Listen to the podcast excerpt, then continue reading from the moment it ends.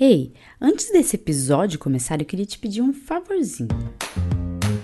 Produzir esse conteúdo semanalmente exige bastante esforço daqui. E nada disso é remunerado, sabia? Pelo menos ainda não. Mas você pode ajudar a mudar isso. Vai lá no botão de seguir, avalie o podcast, recomende o podcast para os seus conhecidos e ajude a gente a espalhar o conhecimento científico por aí. Mas se você pode ajudar mais, apoie o Escuta Ciência, apoie com valores a partir de R$ reais e ajude a gente a crescer.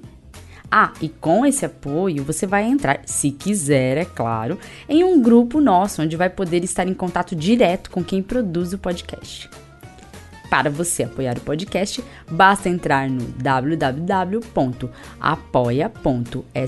barra Escuta Ciência Podcast. Ou ainda você pode apoiar pelo PicPay, procurando lá o Escuta Ciência Podcast. Ah, mas você prefere fazer um Pix? Não tem problema. Use a chave escutaciência.gmail.com e faz o Pix.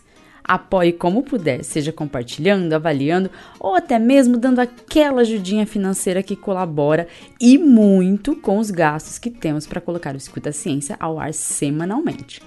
Agora chega de conversa e vamos ao episódio. Escuta ciência. Olá, eu sou Letícia Sartur. Sou mestre em imunologia e doutora em biociências e fisiopatologia. E este é o Escuta Ciência.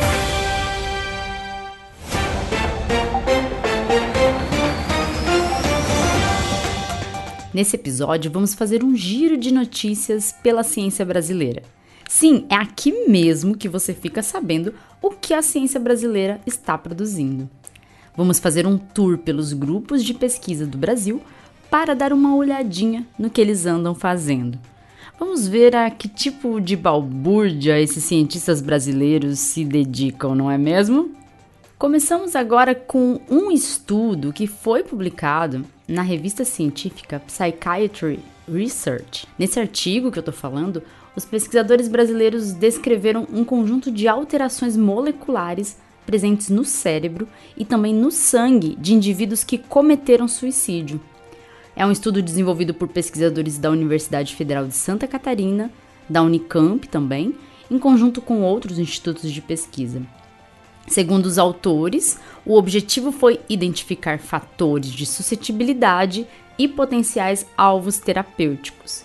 Considerando que, de acordo com a OMS, mais de 700 mil pessoas morrem por suicídio anualmente no mundo, a gente acha, né, considera que esse trabalho tem sim grande relevância na área. Lembrando que hoje os fatores de risco que estão associados ao suicídio são diversos e são muito subjetivos, né? Geralmente isso é analisado numa consulta clínica, numa entrevista, e uh, isso inclui vários fatores, né? Histórico familiar, a personalidade, os traços de personalidade, as condições socioeconômicas, a exposição a ideias nocivas nas mídias sociais e também presença de transtornos psiquiátricos, né, como depressão, transtorno bipolar. Isso tudo engloba os fatores de risco que estão associados ao suicídio.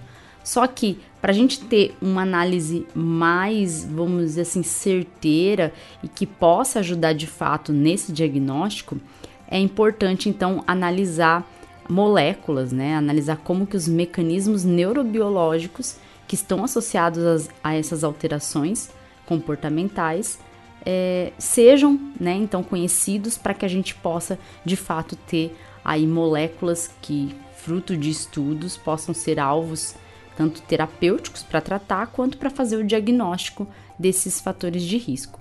Então é isso que o estudo de pesquisadores brasileiros se propôs a elucidar, né, a tentar colocar ali como que esses fatores moleculares estariam envolvidos no suicídio, na, tanto na, no diagnóstico, né, como fator de risco, quanto para também funcionar como alvo terapêutico.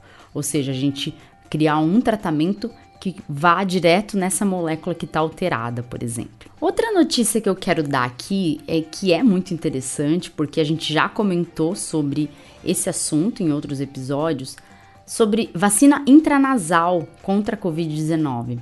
A vacina intranasal brasileira né, vinha sendo desenvolvido E em testes com animais, essa vacina intranasal apresentou 100% de eficácia contra a Covid-19. E... Mas calma, a gente precisa ainda entender que esse estudo foi conduzido em animais, esses testes foram conduzidos em animais.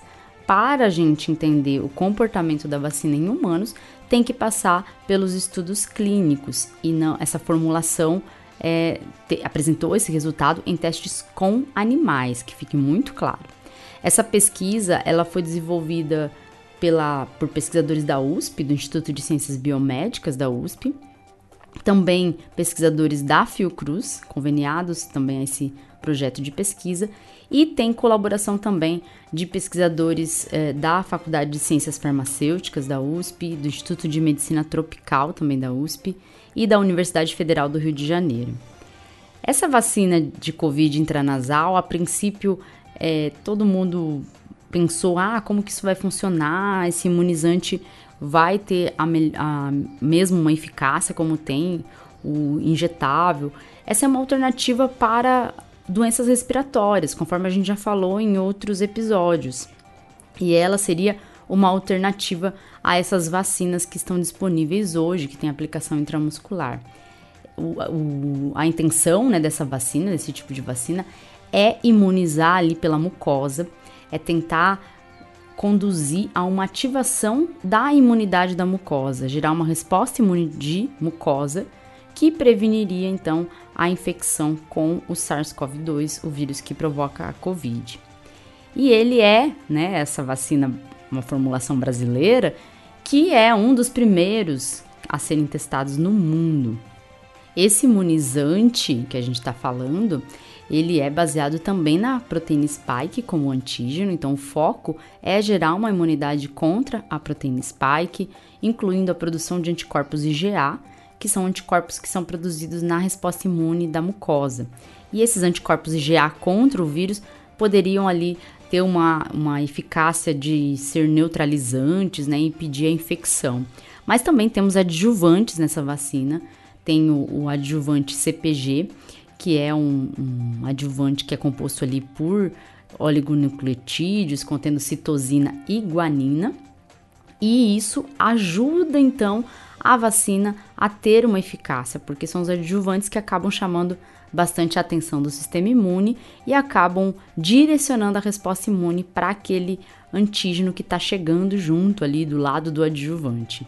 Dizendo então de maneira muito resumida, os resultados que foram obtidos foram obtidos em camundongos e nesse estudo, 100% dos animais vacinados foram protegidos contra a infecção considerando a mortalidade ou a perda de peso como característica ali da infecção. Ou seja, a vacina intranasal foi eficaz nesses animais, teve essa eficácia muito alta e impediu então esses animais de adoecerem pela Covid-19.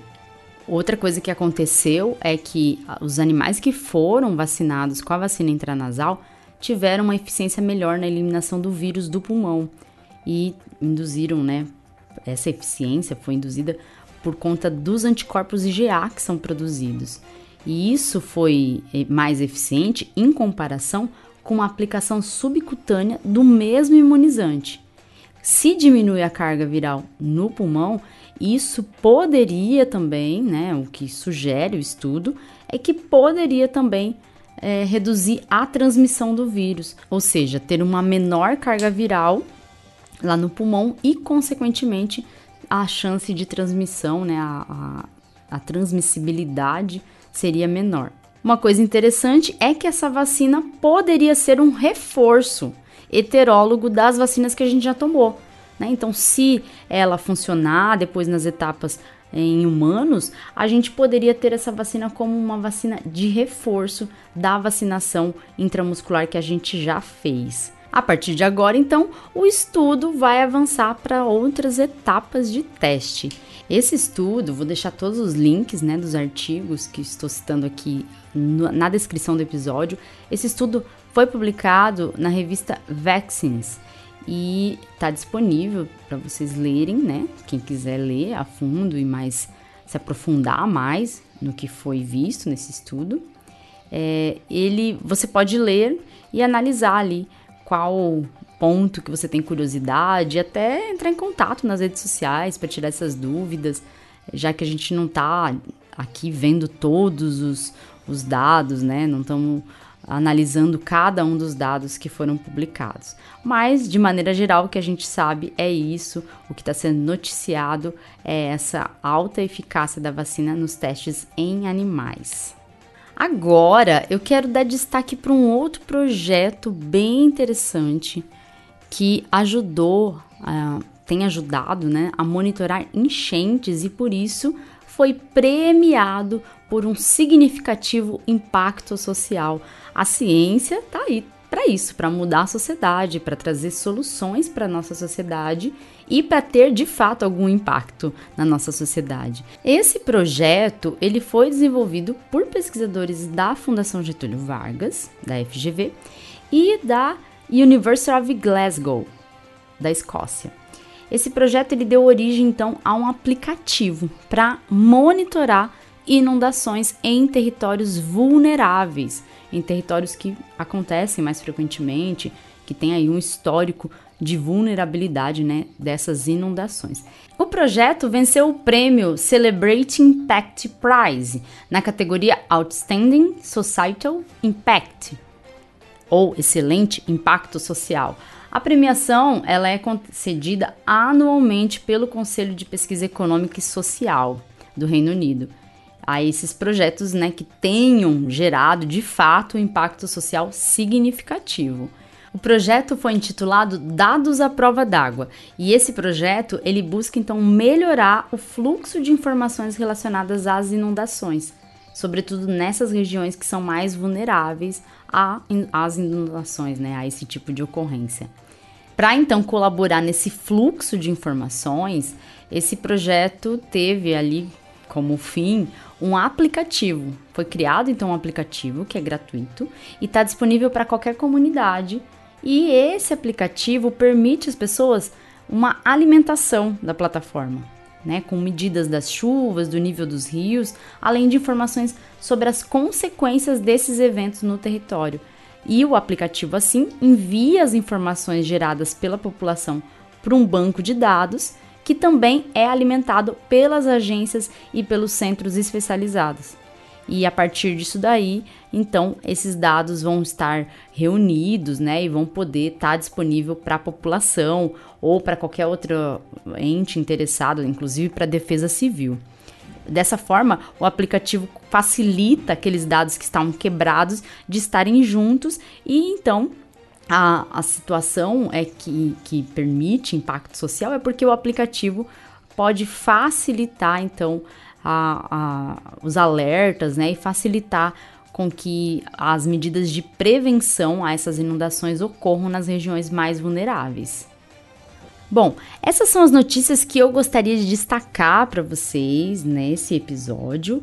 No mês que vem a gente tem outro episódio para destacar novas notícias. Se você viu uma pesquisa interessante de um grupo de pesquisadores brasileiros de qualquer lugar do país, você que esteja escutando, pode mandar essa pesquisa, pode mandar a notícia dessa pesquisa, o artigo publicado para o escutaciência@gmail.com. Manda lá que a gente fala aqui, comenta. Se você é de um grupo de pesquisa e quer ver seu estudo também é, sendo publicizado aqui no Escuta Ciência, conte com a gente, porque a intenção aqui é mostrar o quanto a ciência ela é importante para o nosso dia a dia e o quanto os brasileiros e brasileiras que trabalham com ciência estão ralando diariamente para produzir conhecimento científico e conhecimento que tem impacto na sociedade, porque é isso que o conhecimento científico tem. Ele gera um impacto na sociedade. Uma pesquisa básica, por exemplo, mesmo que às vezes as pessoas não enxerguem a aplicação direta dela, ela serve de base, como o próprio nome já diz, para pesquisas mais aprofundadas que podem gerar ali uma aplicação direta no nosso dia a dia, uma aplicação direta, um impacto direto né, na nossa sociedade.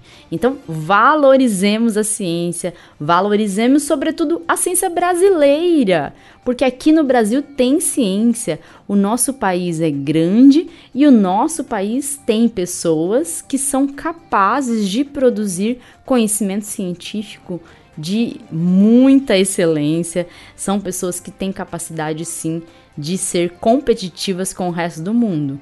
Porque a gente tem que mesmo valorizar essas pessoas. O Brasil é feito de pessoas e as pessoas estão trabalhando, seja na ciência, seja em qualquer setor. Então, se você tem pesquisa para mandar, alguma coisa que você quer ouvir aqui, manda pra gente que a gente vai falar no episódio. E continue você aí valorizando a ciência de onde você estiver, recomendando o podcast, recomendando também que as pessoas se interessem mais por ciência para que realmente todos possam ver o impacto da ciência na sociedade e a importância da ciência para todos nós. É isso, eu vou ficando por aqui. Escuta a ciência. Tchau, tchau e até o próximo episódio.